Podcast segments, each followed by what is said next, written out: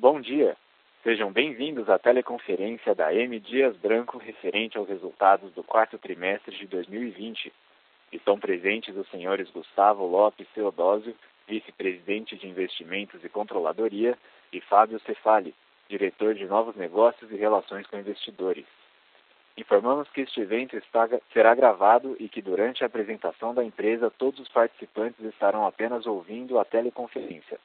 Em seguida, iniciaremos a sessão de perguntas e respostas para analistas e investidores, quando mais instruções serão fornecidas. Caso alguém necessite de assistência durante a teleconferência, por favor solicite a ajuda de um operador digitando asterisco zero. O áudio está sendo apresentado simultaneamente na internet no endereço www.mdiasbranco.com.br/ri. Gostaríamos de esclarecer também que eventuais declarações que possam ser feitas durante essa teleconferência relativas às perspectivas de negócios da M. Dias Branco, projeções e metas operacionais e financeiras constituem-se em crenças e premissas da diretoria da companhia, bem como em informações atualmente disponíveis. Elas envolvem riscos, incertezas e premissas, pois se referem a eventos futuros e, portanto, dependem de circunstâncias que podem ou não ocorrer Investidores devem compreender que condições econômicas gerais da indústria e outros fatores operacionais podem afetar o desempenho futuro da M. Dias Branco e conduzir a resultados que diferem materialmente daqueles expressos em tais considerações futuras. Agora, gostaríamos de passar a palavra ao Sr. Gustavo, que iniciará a apresentação. Por favor, Sr. Gustavo, pode prosseguir. Obrigado. Bom, bom dia a todos. É, sejam bem-vindos à teleconferência da M. Dias Branco, referente aos resultados do quarto trimestre do ano de 2020. Espero que todos vocês e seus familiares estejam bem. É, faço questão de iniciar esta teleconferência reconhecendo o empenho e o comprometimento de todos os colaboradores da M. Dias Branco que estão trabalhando incansavelmente em nossas fábricas, moinhos, CDs ou mesmo em suas residências garantindo o abastecimento dos alimentos que produzimos e mantendo o nosso padrão de qualidade. Para conversarmos sobre o fechamento do ano, é oportuno resgatarmos os principais pilares e indicadores-chave da nossa estratégia. Como mencionamos em outras oportunidades, temos uma estratégia de crescimento com lucratividade. Nos organizamos em grandes regiões comerciais, defesa, que compreende norte e nordeste do Brasil, onde temos cerca de 60% de participação de mercado. Área de ataque com sul, sudeste e centro-oeste, onde temos uma grande oportunidade de crescimento. O mercado externo é outro vetor de crescimento e as exportações crescem cerca de 30% ao ano desde 2015. Finalmente, o crescimento inorgânico, inclusive em categorias complementares ao nosso negócio atual, é outra via de crescimento que faz parte da nossa estratégia. Mais adiante, o Fábio irá mostrar os detalhes, mas quero fazer algumas considerações sobre, nossos, sobre os nossos pilares de crescimento. A M. Dias Branco, com todas as suas marcas, está presente em 93% dos lares brasileiros, versus 92% em 2019. Mantivemos a liderança de mercado em biscoitos e massas, e, termi e terminamos o ano com expansão de participação na comparação com o final de 2019. As vendas na área de ataque cresceram 20%. As exportações cresceram 278%. Fizemos a maior campanha de marketing da história da empresa, priorizando nossos principais, nossas principais marcas nacionais e regionais. As marcas que receberam os investimentos apresentaram aumento de penetração nos lares. Sobre o foco em produtividade, em 2020, realizamos um, um amplo e profundo projeto de eficiência e produtividade que passamos a chamar de Multiplique. Com 188 iniciativas e envolvimento de todas as áreas da companhia, capturamos 184 milhões de, de ganhos recorrentes, equivalentes a 438 milhões de reais em ganho anualizados. Nessa apresentação, vamos acompanhar algumas dessas iniciativas. Assim, tudo que estava sob o nosso controle foi estudado, trabalhado e aprimorado. e a M. Dias Branco sai de 2020 com fundamentos ainda mais fortes. Por outro lado, os nossos resultados foram duramente impactados por fatores externos, principalmente por aqueles relacionados aos nossos custos. A desvalorização de 33% do real frente ao dólar e a alta das commodities na segunda metade do ano impactaram substancialmente os resultados, principalmente no último trimestre. Diferente do observado em anos anteriores, a demanda por biscoitos e massas mostrou-se bastante volátil em 2020, com forte expansão entre os meses de janeiro e junho e retração no final do ano, criando dificuldades para a reposição das margens, inclusive através de reajustes de preço, frente ao cenário de desvalorização do real e recessão econômica. Sobre o impacto da volatilidade do dólar em nossos resultados, é importante destacar que em junho de 2020 aprovamos uma política de hedge que nos permitiu evitar um impacto de 25 milhões de reais. Na visão de caixa, mesmo diante de toda a volatilidade e incertezas de 2020, geramos 693 milhões de caixa, liberamos 9 milhões de capital de giro e encerramos o ano com alavancagem de 0,4, medida pela dívida líquida EBITDA. E pelo terceiro ano consecutivo, recebemos o rating AAA da Fitch. Para concluir, quero também destacar os, os importantes avanços que tivemos em ESG. Entramos nas carteiras do ISE e do ICO2 da B3, passamos a divulgar nossas emissões no CDP e oficializamos a adesão ao Pacto Global da ONU. Antes de passar a palavra ao Fábio, quero reiterar que seguimos trabalhando arduamente, tomando todos os cuidados necessários para garantir a segurança de todos os nossos colaboradores e o abastecimento do mercado brasileiro e internacional onde atuamos. Estamos seguindo a nossa estratégia de crescimento nas áreas de ataque, defesa e no mercado externo, alavancando o potencial de nossas marcas e trabalhando de forma incansável na busca de ganhos de produtividade e eficiência. Muito obrigado e peço agora que o Fábio apresente os detalhes dos resultados e em seguida passamos para a sessão de perguntas e respostas. Obrigado, Gustavo. Bom dia a todos. É, peço que, por favor, acessem a, a apresentação que foi disponibilizada. É, como o Gustavo já passou pelos destaques e também já comentou sobre estratégia, a gente pode ir direto para o slide número 5. Né? Aqui a gente observa que a gente teve um forte crescimento das vendas no ano, tanto na área de defesa quanto na área de ataque. A área de defesa cresceu 15%, a área de ataque, que a gente tem a maior oportunidade de crescimento, cresceu 20%. Estou olhando aqui a parte esquerda do slide, que mostra 2020 versus 2019. Quando a gente olha o, o trimestre, né, a gente teve uma estabilidade da receita total, com crescimento na área de ataque e uma leve retração na área de defesa. Um outro destaque aqui são as exportações, com crescimento de três dígitos, tanto na visão anual quanto na visão trimestral. Mais para frente a gente vai entrar um pouco mais no detalhe sobre, a, sobre as exportações. Podemos passar agora para o slide, slide número 6. Aqui a gente vê, aqui a gente tem a visão do ano, o crescimento de receita líquida de 18%, alavancado principalmente pelo crescimento de volumes, que foi de 12%, e o preço médio subiu 6,1%. Né? A gente observou é, nas principais categorias um crescimento de dois dígitos de receita em biscoitos, em massas, farinha e farelo, margarinas e gorduras. E nas categorias de farinhas e farelos, margarinas e gorduras, vimos também um crescimento de, de preço, de preço médio de dois dígitos. Vamos agora para o slide número 7.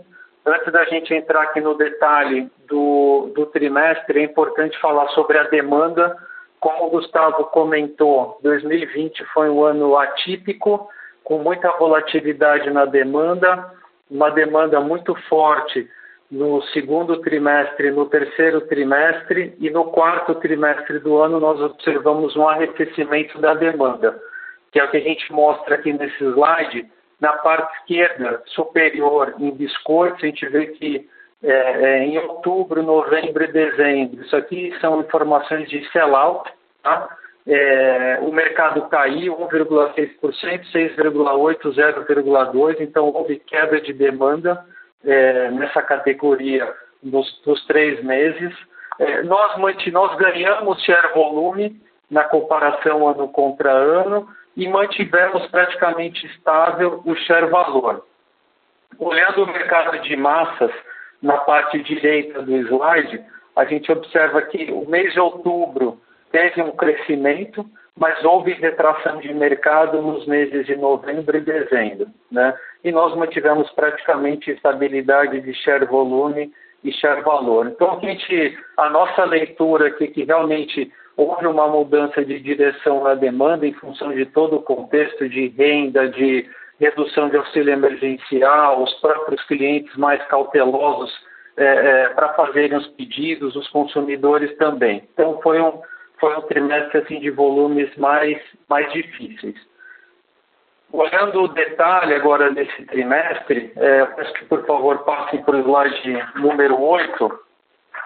A gente vê aqui nos resultados uma estabilidade da receita, né, com, com aumento de preço médio nas quatro principais categorias da empresa, em biscoitos, massas, farinha e farelo, que a gente aumentou os preços aqui em 41%, margarinas e gorduras, aumento de 22%, só que a contrapartida foi uma queda acentuada dos volumes, né? menos 10% em biscoitos, menos 9,9% em massas, farinha também caiu, margarinas e gordura também caiu. Então, naquele contexto que eu acabei de descrever de de queda de demanda, né, de redução de demanda, houve aqui um efeito forte é, de elasticidade no quarto trimestre. Passar pro, passe, por favor, para o slide 9. Aqui a gente fala um pouco sobre, sobre a inovação. O que a gente viu no mês de, no ano de 2020 foi uma contribuição maior dos lançamentos nas nossas vendas, né? Olhando é, é, o quarto trimestre como um exemplo. Os biscoitos lançados nos, 20, nos últimos 24 meses né, contribuíram com 55 milhões de reais da receita do trimestre, um aumento de 55%. Né? E aqui a gente traz dois exemplos dessa, desses lançamentos. Um deles é o da, é o da Vitarella, né, o produto aqui que a gente chama de tostadinha, né, é um cracker, e na parte inferior aqui do slide alguns itens da Piraquê. Né? Vale ressaltar aqui o leite maltado, que é um produto tradicional da marca, já está no portfólio da marca há muito tempo. A gente fez uma inovação, colocou uma camada de chocolate nesse produto, lançamos no ano passado e é um, é um item que tem sido um sucesso de vendas no mercado original da Piraquê e outras praças que a Piraquê também está presente. Vamos agora para o slide número 10. Aqui a gente vai falar um pouco sobre o, sobre o marketing. A gente fez a maior campanha de marketing da história da empresa em 2020, principalmente no segundo semestre, é, focando nas nossas marcas prioritárias, na Piraquê, na Vitarella, na Ágria, na Fortaleza, Richester, Isabela, respeitando a proposta de valor de cada uma delas, as categorias nas quais ela, elas atuam, a Piraquê principalmente em biscoitos, Vitarella é uma marca multicategoria em massas, biscoitos, torradas, a Adria principalmente em massas, né? E o que a gente observou foi um, um, um resultado positivo, né? uma primeira leitura muito positiva dessa, dessa estratégia, a gente viu que todas as marcas apresentaram aumento na penetração dos lares. Né? Essa aqui é uma medida pela Canca, né? A Cantar visita milhares de domicílios no Brasil e, e, audita o que os consumidores estão comprando. Então, pegar só um exemplo aqui de, de Vitarella. Né? A Vitarella já tinha 44,6% de penetração nos lares no Brasil, passou para 45,4%. Né? Piraquê, que é, um, é, é, é, é uma das nossas prioridades no crescimento, marca de alto valor agregado, passou de 22,8 para 24,8, né?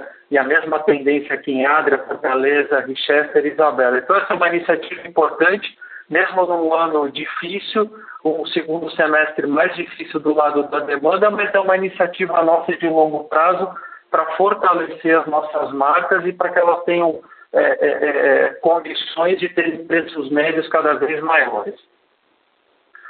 Vou passar para o slide 11, para a gente tratar aqui sobre é, o mix é, de canais de venda. Né? O destaque do, do ano foi o, o, aumento de participação dos distribuidores, estou vendo aqui na parte, é, no meio aqui do slide, de 5% das vendas para 7% das vendas em 2020. Né? É, alguns canais perderam participação na nossa receita, mas é importante fazer a observação que houve crescimento de receita em todos os canais. Alguns cresceram mais que outros, como por exemplo distribuidores, que, tá, é, é, que faz parte da nossa estratégia, principalmente na área de ataque, para gente ganhar mais capilaridade na distribuição. Que é o que a gente mostra no slide seguinte. Né? A gente, no slide 12, por favor. Durante o ano de 2020, nós adicionamos 37 novos distribuidores é, é, na nossa rede e destaque aqui para a região de ataque, né, que compreende o sul, sudeste e o centro-oeste. Passamos de 14 distribuidores para 42 distribuidores. Né? Então, isso nos ajudou a acelerar o crescimento nessa região. Passamos agora para o slide 13 sobre a Piraquê. É importante aqui fazer um destaque de Piraquê. Piraquê é uma marca que foi adquirida no ano de 2018 a categoria de biscoitos em Piraquê apresentou um crescimento de 13%, comparando 2020 com 2019, e a marca se consolida como a nossa marca de maior valor agregado na categoria de biscoitos. Algumas informações aqui importantes. O market share volume da Piraquê, aqui é, é nível Brasil, foi de 3,6% para 4,1%, e ganho de market share volume market share valor também cresceu e penetração nos lares na categoria de biscoitos foi de 20,6% para 23,4%. Então, são sinais aqui muito importantes, contundentes, de que essa marca de alto valor agregado ela se encaixou bem na nossa distribuição e está ganhando bastante expressão no país todo. Vamos para o slide 14, falar um pouco aqui sobre e-commerce. Esse é um canal que a gente começou a atuar no ano de 2020, especificamente a partir do mês de abril. Já tivemos é, no ano 10,9 milhões de reais de receita, é, as vendas crescentes ao longo de 2020. As principais categorias são biscoitos e massas e as principais marcas Piraquê e Adria, que são marcas de maior valor agregado. Como a gente colocou aqui no, no slide, vocês conseguem observar que a gente já está é, é, distribuindo nossos itens nas principais plataformas de e-commerce. Passamos para o slide 15. Aqui a gente traz a visão do market share. Houve expansão de market share é, é, entre o quarto T19 e o quarto T20, ou seja, terminamos um ano com um share maior do que iniciamos o ano, né? e a M ela, ela se consolida como líder do mercado com 33,3% de share em biscoitos e 32,4% de share em massas. Passando para o slide 16 sobre as exportações, houve um crescimento muito acelerado das exportações, fruto da, de todo o esforço, estratégia é, é, de um programa desenhado desde 2015, numa visão aqui mais de longo prazo, houve um crescimento de 10 vezes, né, comparando os 23 milhões de 2015 com os 235 milhões de 2020. Né.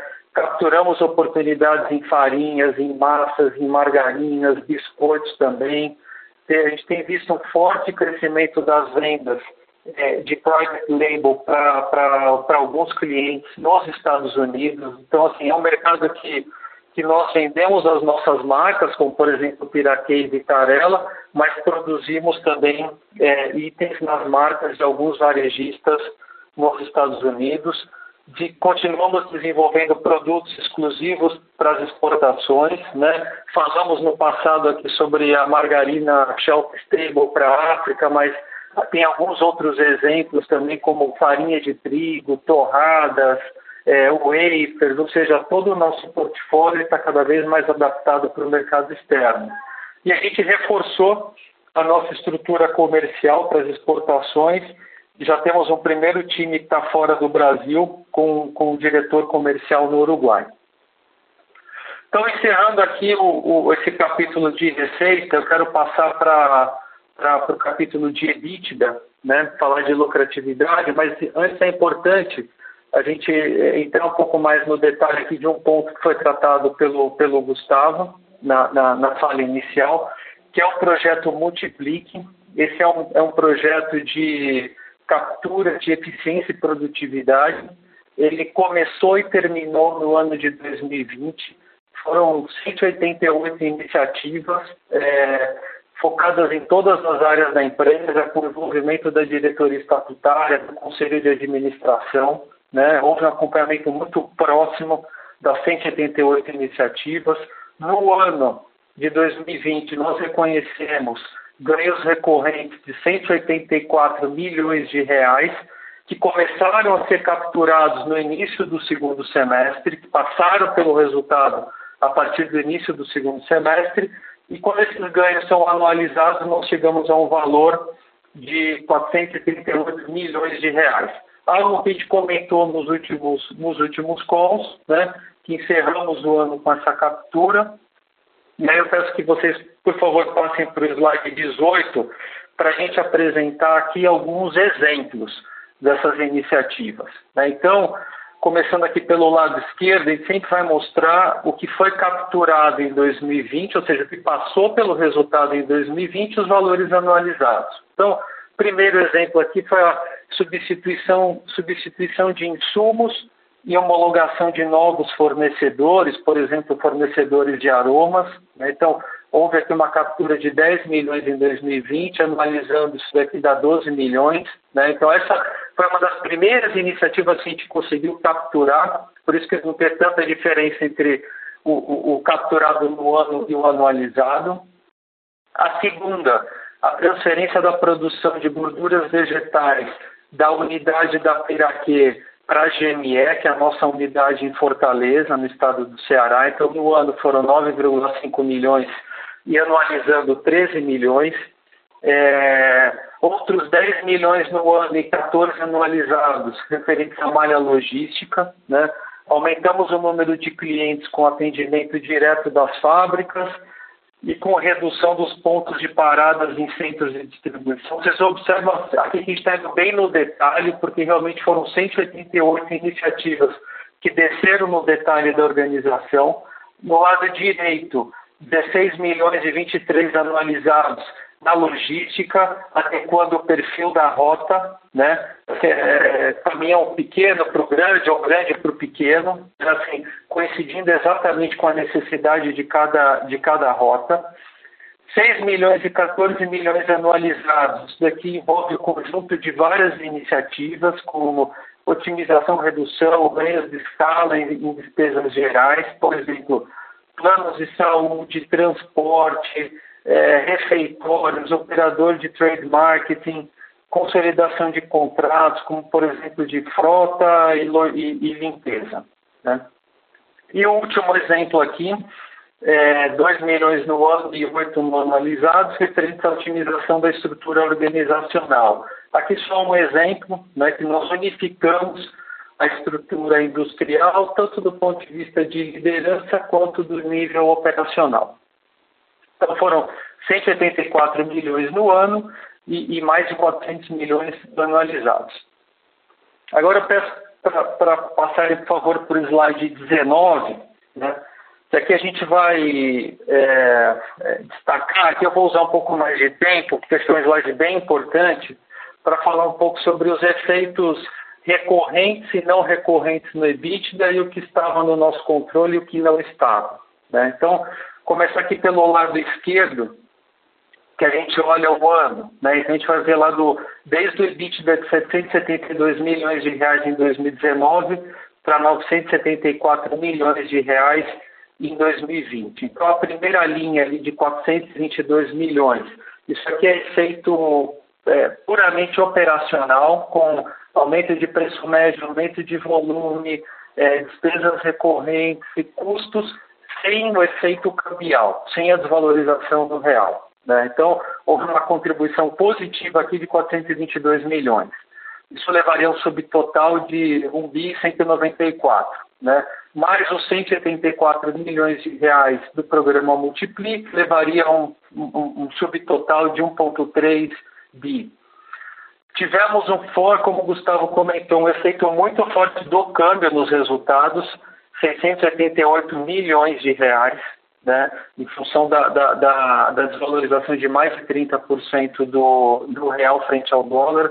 Mitigamos 16 milhões com a política de hedge, que começou a ser executada no mês de julho, isso levaria a um subtotal de 706. Então, qual é a primeira leitura aqui? Né? O que estava no nosso controle a gente melhorou. Né? A empresa cresceu, capturou é, ganhos recorrentes com, com o programa de eficiência e produtividade, mas perdeu 688 milhões de reais no câmbio. E aí a gente tem aqui alguns outros efeitos não recorrentes. 340 milhões de reais, aqui é principalmente é, é, créditos tributários extemporâneos que foram trabalhados dentro do guarda-chuva do programa Multiplique, por isso que a gente põe aqui ganhos não recorrentes com o programa Multiplique, mas basicamente está falando aqui de questões tributárias, o custo do programa está aqui dentro também, e algumas despesas não recorrentes no ano, é, com Covid, com reestruturação e com a integração da Piraquê.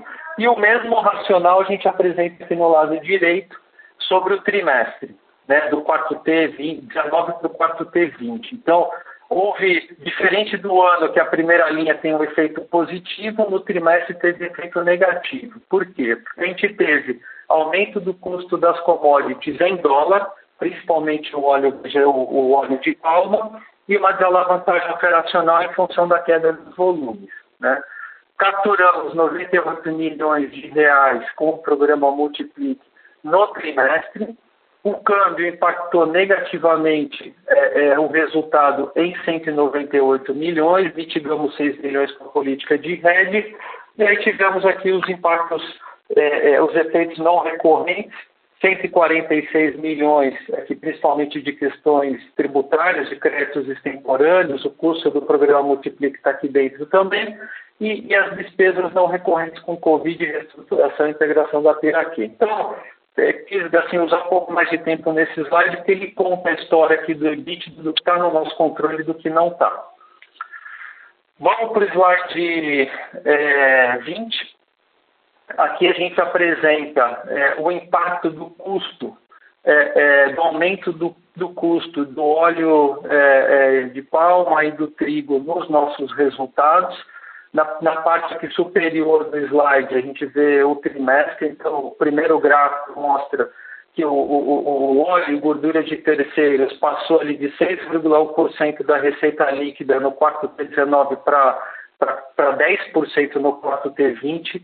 À direita, o trigo também subiu de 30,6% para 33,1%, então esse é um impacto direto na margem, na margem EBITDA. E na parte inferior, a gente observa o, o, o efeito o consolidado no ano. Né? É, é, óleo gordura de 6,3 para 8,1, de 19 para 20, e, e, e no trigo de 30,6 para 32,9. 32 então foi um impacto mais concentrado no segundo semestre do ano de 2020. Vamos para o slide 21. Aqui é só para ilustrar o que a gente colocou no slide anterior, né, um forte impacto do câmbio, né, desvalorização de, de mais de 30%, tanto na visão trimestral, trimestral quanto na visão anual. E embaixo a gente mostra o, o efeito, a, a, evolução do preço do trigo em dólar. Né? É, a linha azul mostra o mercado, a linha laranja mostra em dias. A gente observa que a gente foi mais eficiente que o mercado, né? no, no do quarto T19 para o quarto T20, é, é, é, operamos com custo abaixo do spot, mas foi um custo crescente né, ao longo do ano. E o mercado teve uma, uma, uma alta do custo do trigo de 12,5% do quarto T19 para o quarto T20 e uma alta de 1,6% ano contra ano. No slide 22 é o mesmo racional, então a linha do câmbio é a mesma, e a gente mostra aqui na parte de baixo o, o óleo de palma. Né? Esse cresceu é, tanto no trimestre quanto no ano. Né? 24% de alta, que são os valores do mercado no, ano, no trimestre, e 19,8% é, no ano. A gente observa aqui no gráfico, no primeiro T, 3T e quarto T, 20, a Dias operou com um custo abaixo do spot, mas foi um custo crescente que impactou os resultados. Falar um pouco de RED no slide 23. Então, a gente lançou a política, a gente aprovou em conselho em junho, começou a executar a política no mês de julho. São três modalidades: o RED cambial, que aí é proteção de fluxo de caixa em moeda estrangeira por NDS e opções, RED de commodities e RED da dívida. Na parte direita, a gente mostra que o RED cambial, a gente já está com uma. terminou dezembro com uma posição protegida de 169 milhões de reais, que é o equivalente a 72% da nossa exposição em moeda estrangeira para o primeiro semestre do ano. A dívida de 856 milhões está totalmente protegida via swap é, da exposição cambial para o CDI passar para o slide 24 para a gente falar aqui um pouco sobre é, a solidez financeira da empresa, a caixa. Né? Então, a dívida líquida reduziu entre o final de 19 e o final de 2020, de 605 para 350 milhões de reais.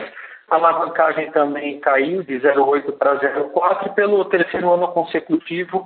A Fitch reafirmou o nosso rating AAA perspectiva estável.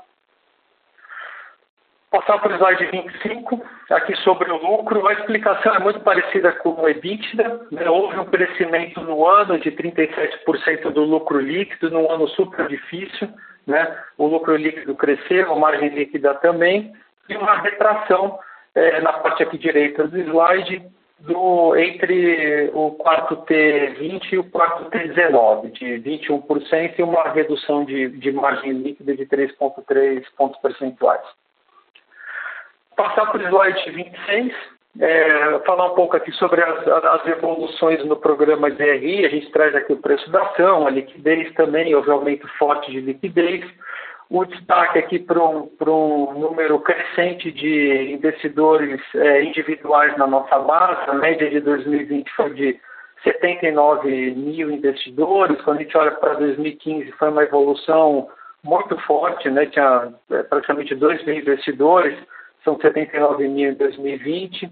É, lançamos um programa de recompra com vigência entre janeiro de 20 e julho de 2021. Mudamos a política de dividendos com, com maior frequência de pagamentos e um payout mínimo de 60%. E fomos mais ativos aqui é, nas mídias é, digitais, fazendo lives ao longo de todo o ano. Vamos para o slide 27. Aqui é um, um destaque importante com relação aos, a, a, aos dividendos. É, de novo, a política lançada né, para 2021, a gente aumenta o número de pagamentos, né? E, e um destaque importante que a gente passa a ter quatro pagamentos fixos no ano, é, cinco centavos por ação e mais um pagamento referente ao, aos resultados do ano anterior, né? Com um payout mínimo de 60%. A gente apresenta aqui na parte inferior o cronograma que já está definido para o ano de 2021, dos quatro pagamentos fixos e do pagamento referente ao, ao, ano, ao ano passado, ano de 2020. A distribuição para os acionistas é, aumenta, aumentou muito em 2020, de, aumentou é, mais de 80%, o dividendo JCP bruto por ação foi de 0,25 para 0,46. Aqui no slide 28, o, o nosso CAPEX houve redução, é, tanto no ano quanto no, no, ano, comparando com 2019. O primeiro momento da pandemia impôs algumas dificuldades, nós seguramos todos os investimentos, fomos liberando à medida que, que assim, a gente tinha um pouco mais de visibilidade. Mas assim, encerramos o ano com uma, uma, uma, uma reserva de capacidade suficiente para, para o crescimento. Indo para o slide 29, aqui é outro destaque importante, liberamos 90 milhões de reais de capital de giro, é, redução de cinco dias no ciclo financeiro, aumentamos o prazo médio de pagamento, reduzimos o prazo de recebimento, houve um aumento aqui de prazo médio de estoques, principalmente em função da alta do, do preço do trigo e do óleo de palma, e aí essas, é, é esses avanços aqui em, em prazo médio de pagamento e recebimento, assim, graças a renegociação com os principais fornecedores, clientes, acompanhamento constante e mais próximo do fluxo de caixa, capital de giro e o risco sacado que nós é, implantamos em, dois, é, em, em julho de 2020. Fizemos a primeira emissão de CRAD M Dias, aqui a liquidação foi em 24 de março de 2021, captamos 811 milhões de reais, demanda quase três vezes acima do valor original, título verde, então o primeiro CRAD M Dias é um CRA verde, rating AAA, as taxas estão aqui do, no lado direito, prazo de 7 anos e 10 anos. Seguimos investindo no Germinar, é, mantendo a, a, parceria, a conexão com startups, estamos investindo em startups, destaque aqui para a Mandala, que é uma startup de, de é, que atua na área de saudabilidade, fizemos o segundo aporte em 2020, a empresa tem mostrado resultados muito promissores, principalmente no e-commerce. Indo aqui para a sustentabilidade, no slide 32, é, o Gustavo já, já, mencionou os principais destaques na, na, fala dele. A gente mostra aqui também os indicadores, aqueles que apresentaram evolução positiva, como intensidade energética, consumo de água, alguns que merecem alguma é, é, é um pouco mais de atenção e tratamento, reciclagem de resíduos.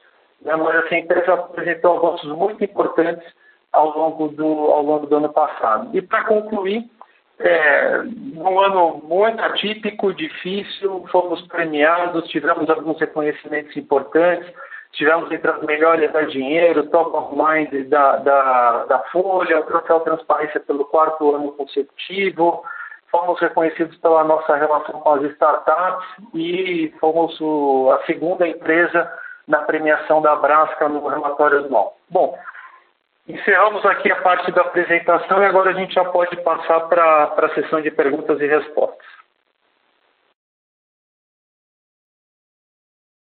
Iniciaremos agora a sessão de perguntas e respostas apenas para investidores e analistas. Caso haja alguma pergunta, por favor digitem asterisco 1. Se a sua pergunta for respondida, você pode sair da fila digitando a tecla asterisco 2. As perguntas serão atendidas na ordem em que são recebidas. Solicitamos a gentileza de tirarem o fone do gancho ao efetuarem a pergunta. Dessa forma, uma ótima qualidade de som será oferecida. Por favor, aguardem enquanto coletamos as perguntas.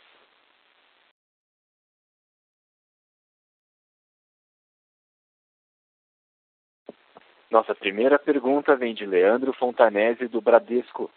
Leandro, sua linha está aberta, pode prosseguir. Estamos te ouvindo agora, pode prosseguir com a pergunta. Obrigado. É, bom, vocês comentaram, mostraram no slide, né? É, mostrando das medidas multiplique e o que vocês obtiveram de, de, eficiência, né, de redução de despesa.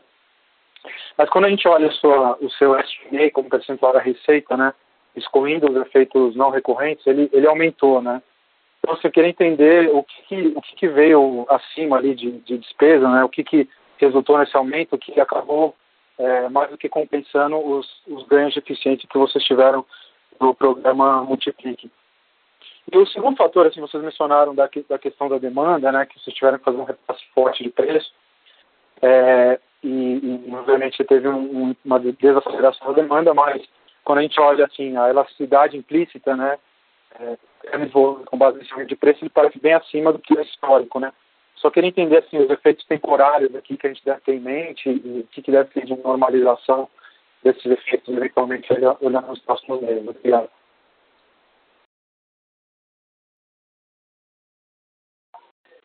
Gustavo, posso começar? Sim, Fábio, pode ir. Tá, vamos lá.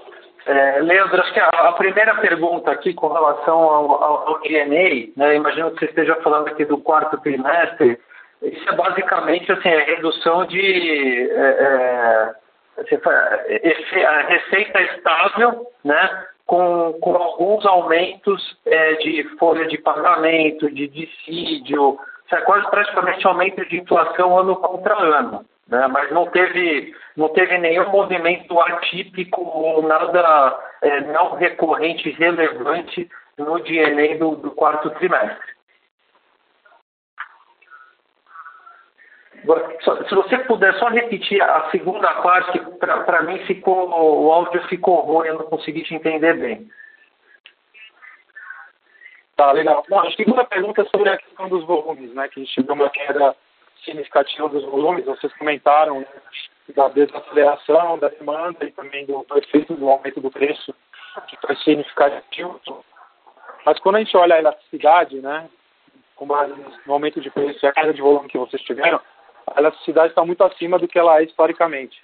Então, só para entender os efeitos temporários, que eventualmente é, tive ajuste de estoque no varejista, alguma coisa que deveria esse efeito temporário né, deveria sair nos próximos trimestres e aí você poderia ter uma, uma queda de volume é, mais é, menor, eventualmente. Tá, tá bom. É, eu, vou, eu vou dar um contexto, acho que aqui a gente precisa entrar num contexto um pouco mais amplo para falar do quarto trimestre. Né? O que, que a gente viu ao longo do ano? Né? Assim, foi um, um, um ano atípico e com volatilidade de demanda. Né? No, no segundo e no terceiro a gente viu uma demanda muito forte, com os consumidores se estocando no início da pandemia, aumento do consumo dentro dos lares, é, impacto positivo de auxílio emergencial no consumo, mais evidente no norte, no nordeste, meses é, em que os mercados de biscoitos e massas cresceram 10% comparando com o ano anterior. Né? para algumas categorias, como massas, é, assim, a nossa utilização de capacidade chegou a 90%, né, é, no segundo, principalmente no segundo trimestre, e ao mesmo tempo a gente teve aquela forte elevação dos custos, né, o real desvalorizando, o aumento do, do preço do óleo de palma, mais para o final do ano o trigo, isso criou um cenário atípico, né, de desvalorização do câmbio com o aumento das commodities em dólar, né. E aí a nossa leitura é que o setor acabou fazendo caixa através dos volumes mais fortes, mesmo diante de um contexto de custos em elevação. Né? Agora, o cenário que a gente viu no quarto trimestre foi um cenário diferente do segundo e do terceiro tri. Por quê? A gente já começou a ver redução de auxílio emergencial, que impactou o consumo, o trade, né, os clientes mais cautelosos na reposição dos estoques, dúvidas com relação a 2021. Os consumidores também muito mais cautelosos, preocupados com renda, com desemprego, né? E uma elevação mais forte dos custos. Isso quando a gente compara com, com o quarto T19.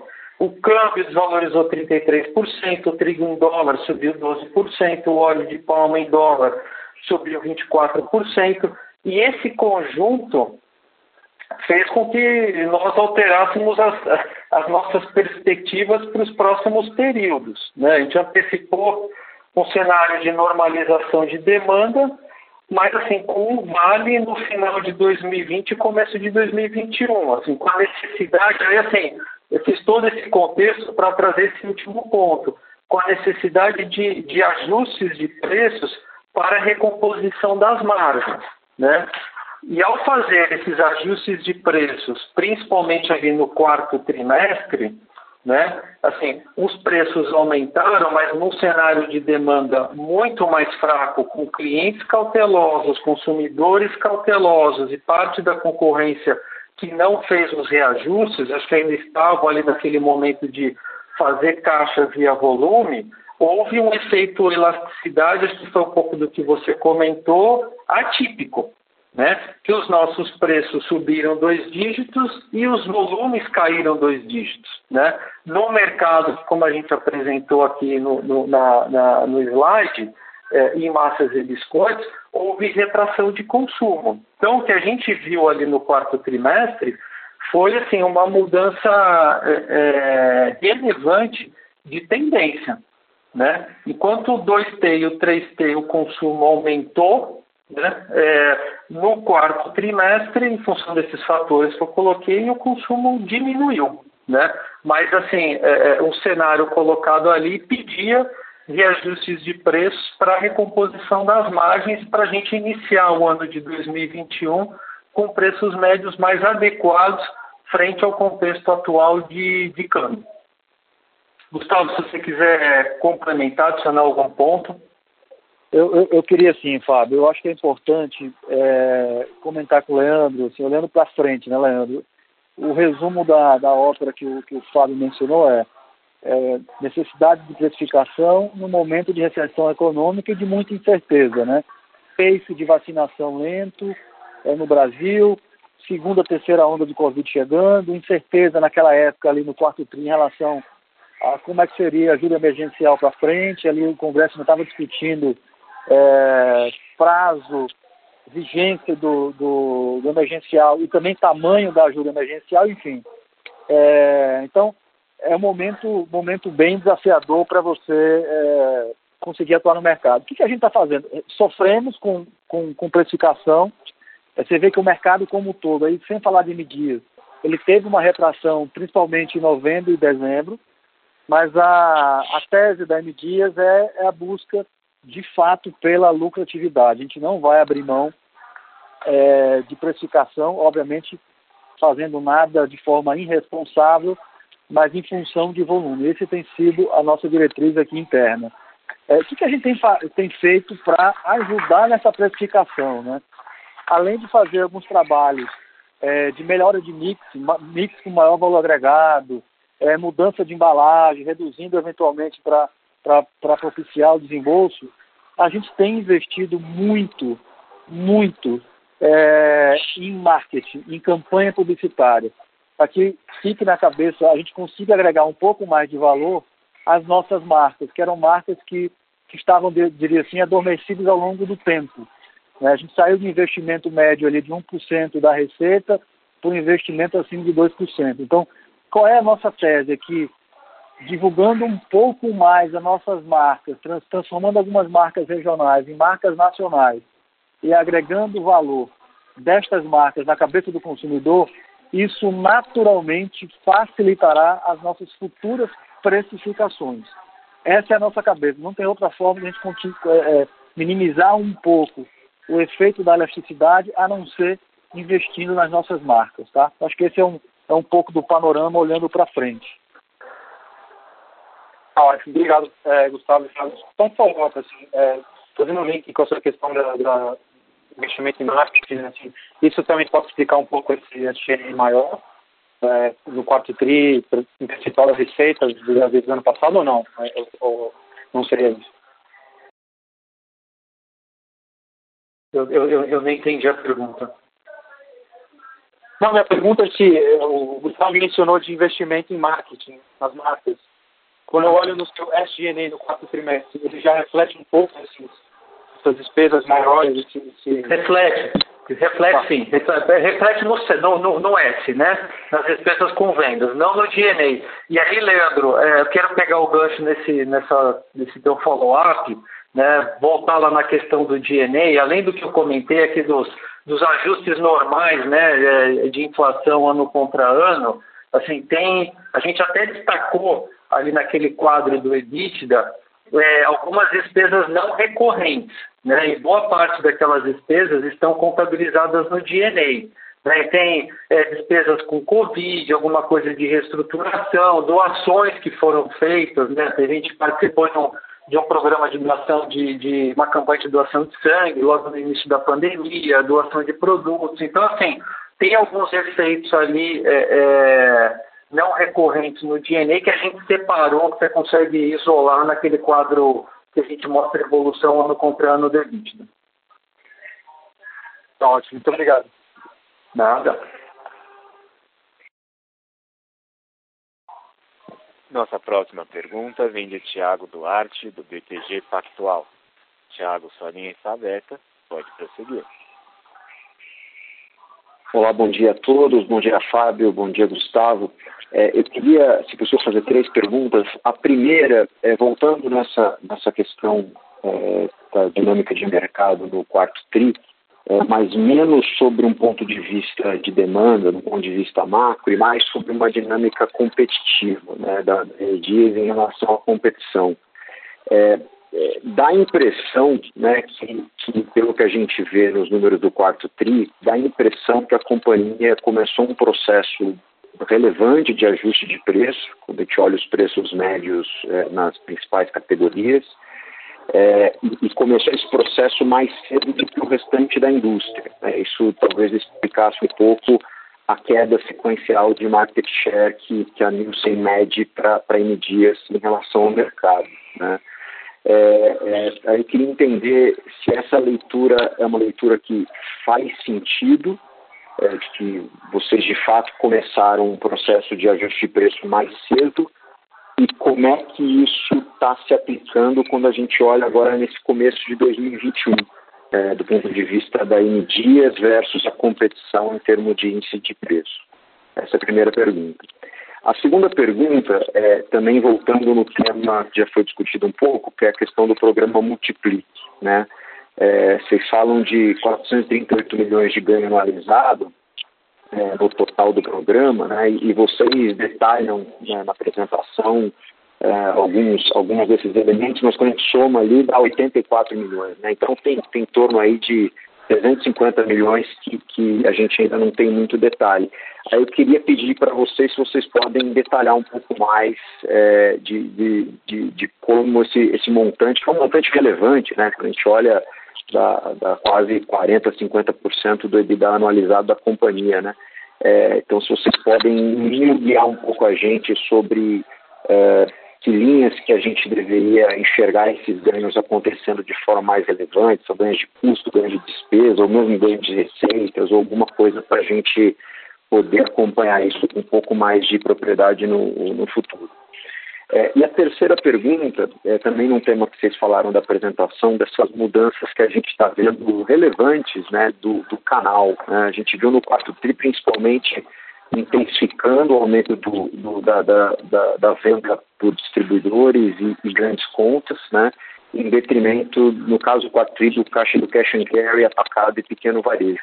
É, eu queria perguntar é, um pouco ao que vocês entendem. Eu entendo que há um esforço para aumento, né, principalmente dos distribuidores, mas eu queria ouvir um pouco de vocês como é que isso se traduz em termos de margem de contribuição para a companhia eu entendo que esses distribuidores eles oferecem, né, esses diferentes canais, perdão, eles oferecem níveis de rentabilidade por, por volume vendido bem diferentes. Eu queria ouvir um pouco como é que isso, isso de fato se, é, se manifesta. Obrigado.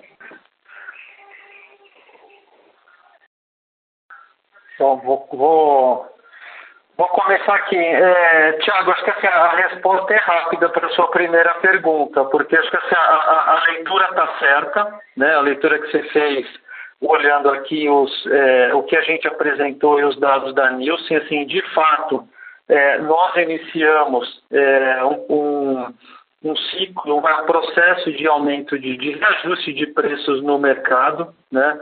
É, e ao fazer isso antes da concorrência, para esse tipo de categoria, existe um, um, efeito aqui elasticidade. Né? E quando a gente olha as informações da Nielsen, a gente olha o índice de preços, né? de fato, assim, o nosso índice de preços subiu comparando com a, com, a média do, com a média do mercado, ao mesmo tempo que houve, como você colocou, a queda de share volume do terceiro TRI de 2020 para o quarto TRI de, 2000 e, de 2020. A nossa expectativa para 2021 é de começar a ver uma normalização dessa situação no mercado, né? De que, assim, diferente de daquele 2T, 3T de 2020, em que tinha uma, uma demanda muito forte, né? E o setor fez caixa, fez resultados é, através dos volumes.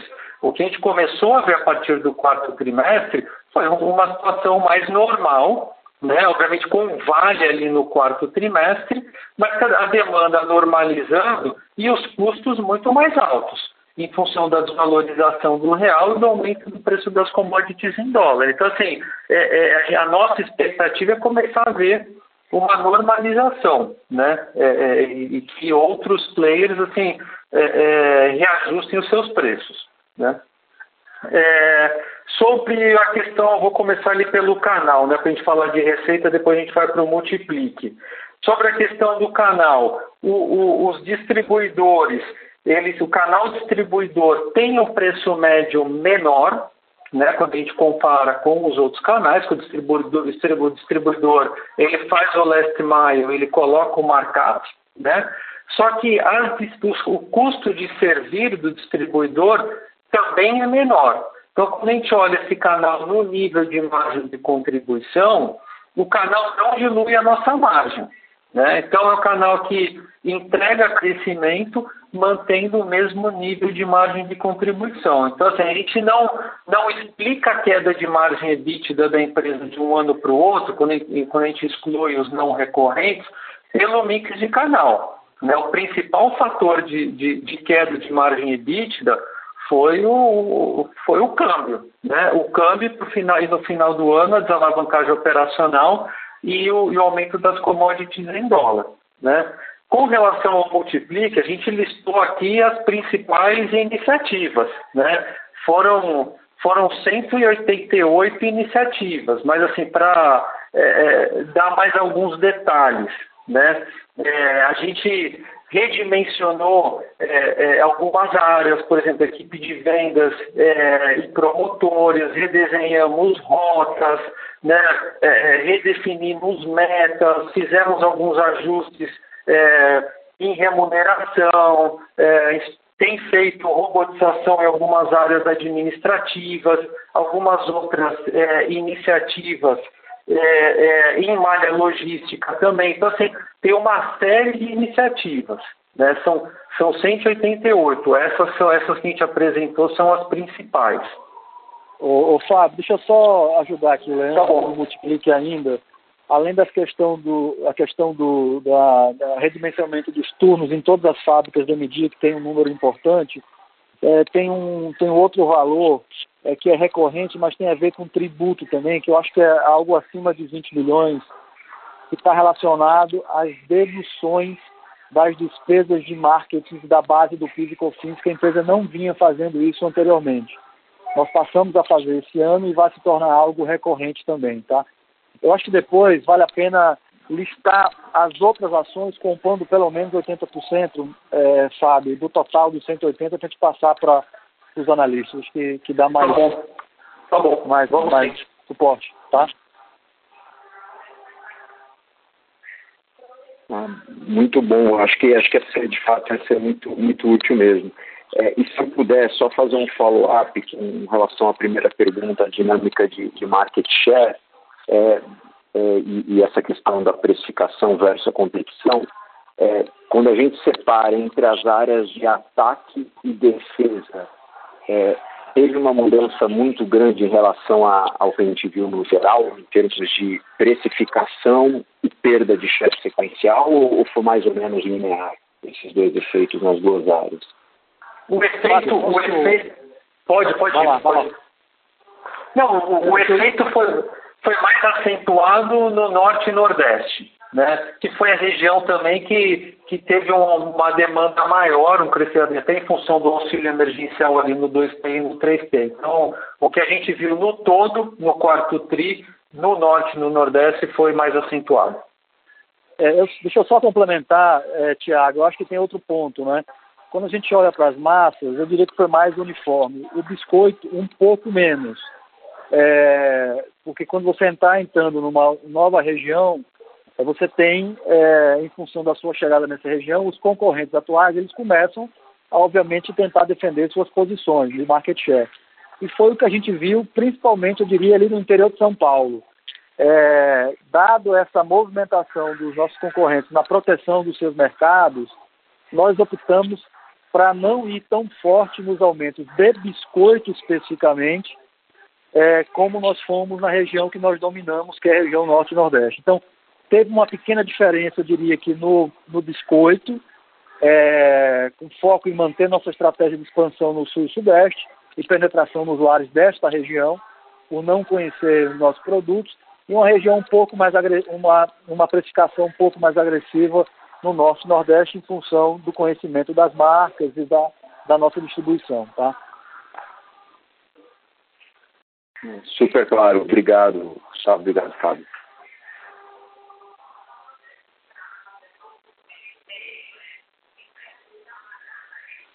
Nossa próxima pergunta vem de André Rachin, do Banco Itaú. André, sua linha está aberta, pode prosseguir. Fábio, Gustavo, obrigado pelas perguntas. Eu queria fazer uma dinâmica, perguntar um pouquinho sobre as dinâmicas agora do primeiro trimestre. É, no quarto trimestre ainda tinha um componente grande de auxílio de governo é, que estava ajudando, talvez lá da renda. Esse auxílio foi acabando ao longo do final do quarto trimestre e durante janeiro e fevereiro quase não teve, ele só voltou no final de março. Do outro lado, a gente continua vendo a pressão de custo, ainda bem persistente, deveria ser uma coisa que deveria passar ao longo do ano. Então eu queria perguntar um pouquinho para vocês, olhando a dinâmica do primeiro trimestre, se vocês já viram em eh, janeiro e fevereiro se foi uma dinâmica parecida com o quarto trimestre consolidado, e se em março estão vendo algum tipo de recuperação na ponta, certo? Do lado do custo, queria entender um pouquinho como vocês estão vendo essa dinâmica de repasse de preço e meio esse ambiente um pouco mais desafiado de renda agora no primeiro trimestre. Ô, Fábio, posso, posso ir? Pode, fica, fica à vontade. Tá bom, então, é, bom, obrigado, obrigado pela pergunta, André.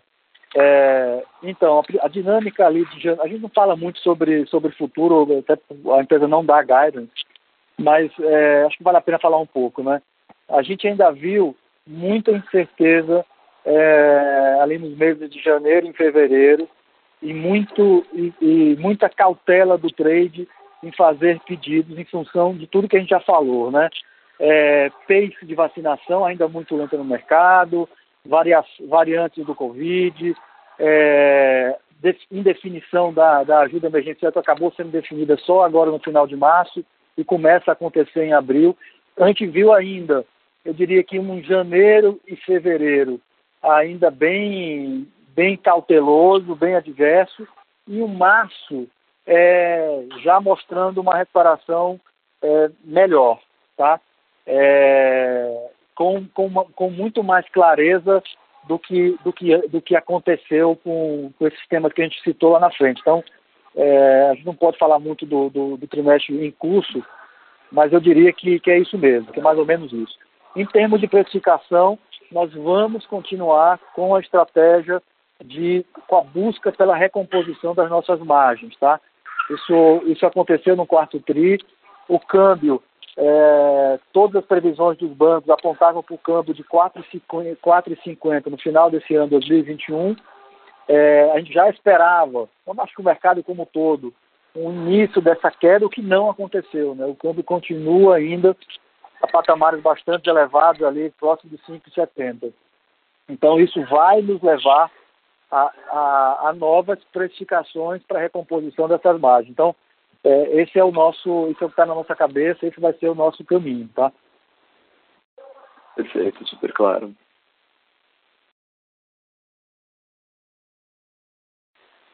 Nossa próxima pergunta vem de Guilherme Talhares, do Bank of America.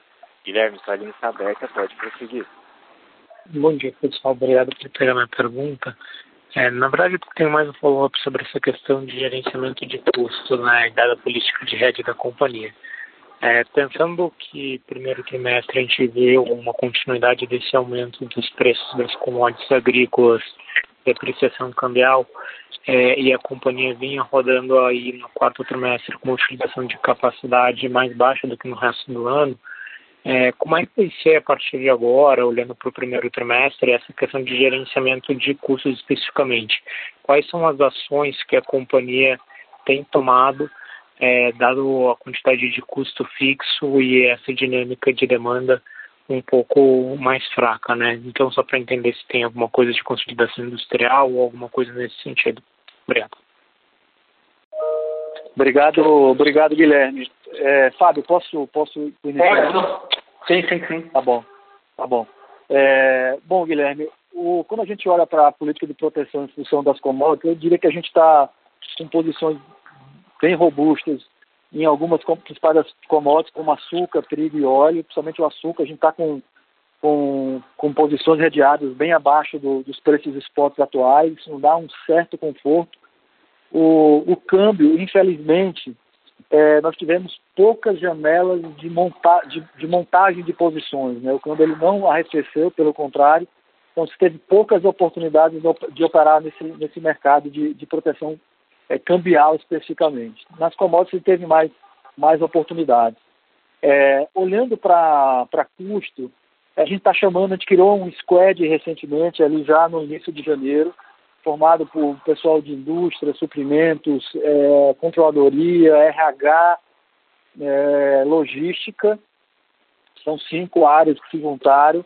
A gente está chamando de Multiplique 2.0 é, para continuar é, com aquela busca do, de, de, mais produtividade e eficiência. É, tem várias coisas já acontecendo. Eu diria que o grande ponto, diferente das outras ações que a gente já mencionou aqui, é a revisão do footprint, somente em função dessa retração de mercado. Então, pode existir, não, a gente não está dando nenhum guidance ainda, pode existir algumas oportunidades, por exemplo, é, no que tange a footprint de linhas e de fábrica, tá? É, eventualmente utilizando ali, juntando algumas linhas e, e, garantindo maior eficiência na junção de linhas.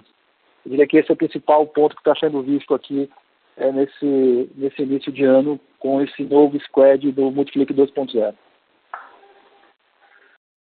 Perfeito, obrigado, Gustavo.